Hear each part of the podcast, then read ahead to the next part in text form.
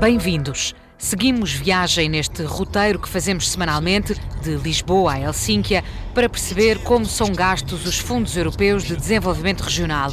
E hoje vamos conhecer dois projetos desenvolvidos na Estónia. Estamos na cidade de Pulva, no sudeste do país, junto à fronteira com a Rússia.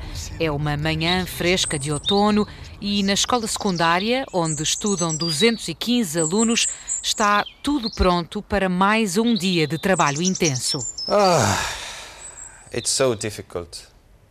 Really, really é tão difícil, mesmo, mesmo difícil. É tão difícil trabalhar quando estamos sempre tão descansados.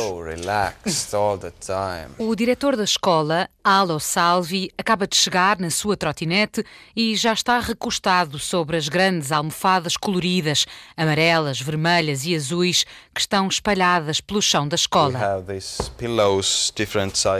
Temos almofadas de diferentes tamanhos, temos sofás, temos sítios para nos sentarmos sozinhos ou com amigos, temos jogos, temos temos legos. É tão difícil trabalhar com todas estas distrações no edifício. O bem-humorado diretor da escola secundária de Pulva aproveita o silêncio nos corredores enquanto os alunos estão nas salas de aula de literatura, de teatro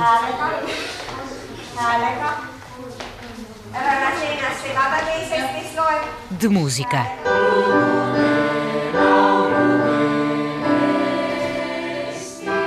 Esta é uma escola invulgar. Os sapatos ficam no resto do chão junto à porta da entrada. Cá dentro, os alunos andam de pantufas ou de ténis, alguns com mantas pelas costas, bebem canecas de chá quente. Lá fora, chegam a fazer 30 graus negativos e o edifício da escola, explica o diretor, está preparado para tudo. I'll start with the outside. Outside, it, uh, it looks quite horrible. O exterior tem uma aparência horrível, parece um enorme caixão, especialmente quando o sol brilha, porque temos umas persianas automáticas nas janelas que se fecham e o edifício fica todo preto, como um caixão.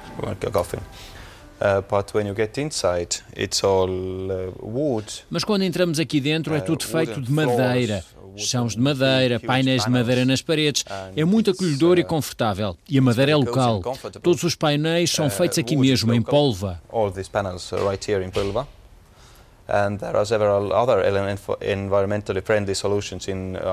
Há ainda outras soluções amigas do ambiente no edifício. Temos 144 painéis solares no telhado, portanto produzimos a maior parte de energia que usamos. E, por exemplo, quando alguém puxa o autocolismo, a água não vem da rede pública. Nós fazemos a recolha da água da chuva. A secundária de Polva é a primeira escola na Estónia quase energeticamente neutra.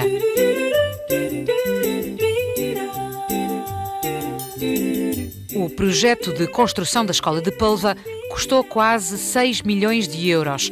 Quase 5 milhões foram comparticipados por fundos europeus.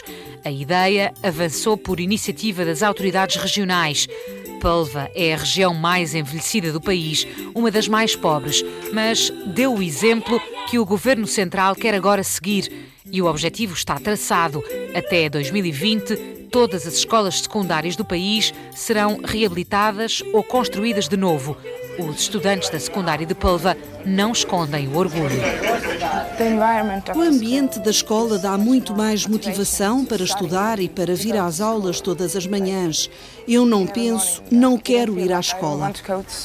Christine Pintsen, aluna do 11º ano, quer estudar música, ser maestrina. No verão trouxe os meus amigos aqui e eles estavam espantados. Não queriam acreditar no que temos aqui. Eles estudam em escolas normais e disseram que querem mudar-se para Pulva. Sim, as pessoas ficam abismadas com a nossa escola.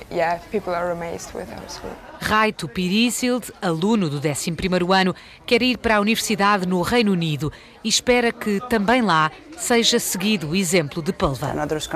As pessoas de outros países deviam visitar a nossa escola e deviam fazer o mesmo, construir este tipo de edifícios. Os estudantes teriam outro tipo de ensino, viam que pode usar-se a energia do sol, a água, há muitos recursos. As portas que dão para as salas de aula são de vidro, transparentes, tudo está à vista. Os horários dos professores são flexíveis, adaptados aos ritmos dos alunos. Um ambiente assim, dizem estudantes e professores, é bom para aprender e para ensinar. Candidatar-me a este emprego foi uma das melhores decisões que tomei na minha vida. Flórica Kolbakova é professora de inglês. Não parece uma escola tradicional, pois não. É certo que o edifício e o ambiente da escola apoiam o ensino e influenciam a vida na escola de uma maneira positiva. Mas eu acho mesmo assim que a principal diferença está nas pessoas e nas nossas atitudes. O nosso principal foco são as pessoas.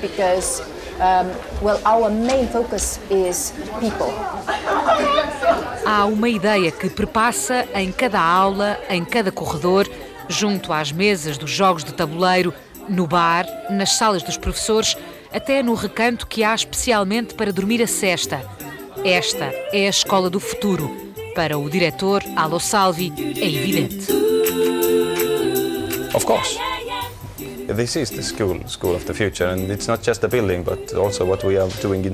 É claro, esta é a escola do futuro e não é apenas o edifício, é também o interior. Penso que está muito bem equilibrado. O conforto e a inovação do edifício coordenam-se com as matérias que queremos que as nossas crianças aprendam e com o que estamos a fazer aqui. Portanto, é um novo interior e um novo exterior. Novo edifício, novas ideias. It's a new inside, new outside, new building, new ideas. A escola secundária de Pulva é a prova que as preocupações ambientais também têm impacto no bom ambiente que se vive dentro das salas de aula.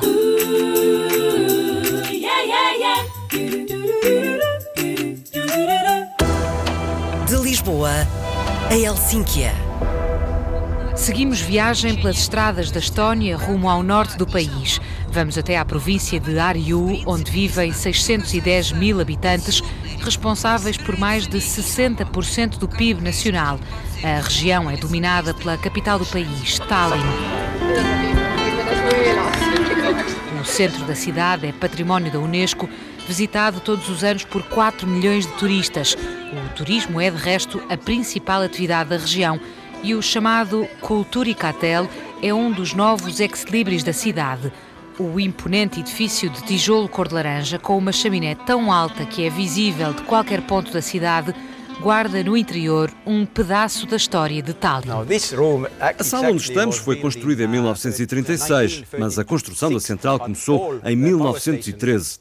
Só que as necessidades de energia em Tallinn eram tantas que foi sendo reconstruída a cada dois anos para duplicar ou triplicar a capacidade. Estamos na antiga Sala das Caldeiras com Ivar Verus, o responsável financeiro do Culturicatel, o centro cultural e empresarial que nasceu da antiga central elétrica de Tallinn. O emaranhado de ferro chega até ao teto e, apesar de estar agora iluminado por uma forte luz arroxeada, foi deixado intacto. Este é um dos espaços que ganhou vida com a nova vida dada à velha central. A parte baixa é para exposições, seminários, festas e todo o tipo de eventos. Do segundo andar para cima, temos várias empresas, agências criativas, publicidade, arquitetos, etc.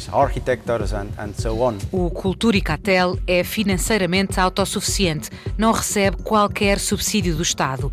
Para isso, contribuem também as rendas pagas pelas empresas que se instalaram no edifício. São 10 mil metros quadrados, onde trabalham diariamente mais de 300 pessoas. Para isso, contribuiu e muito o projeto de Urmas Lilorg. A Creative Fuel é uma holding para agências criativas, a Next, a Division, a Age McCann e a Mixed.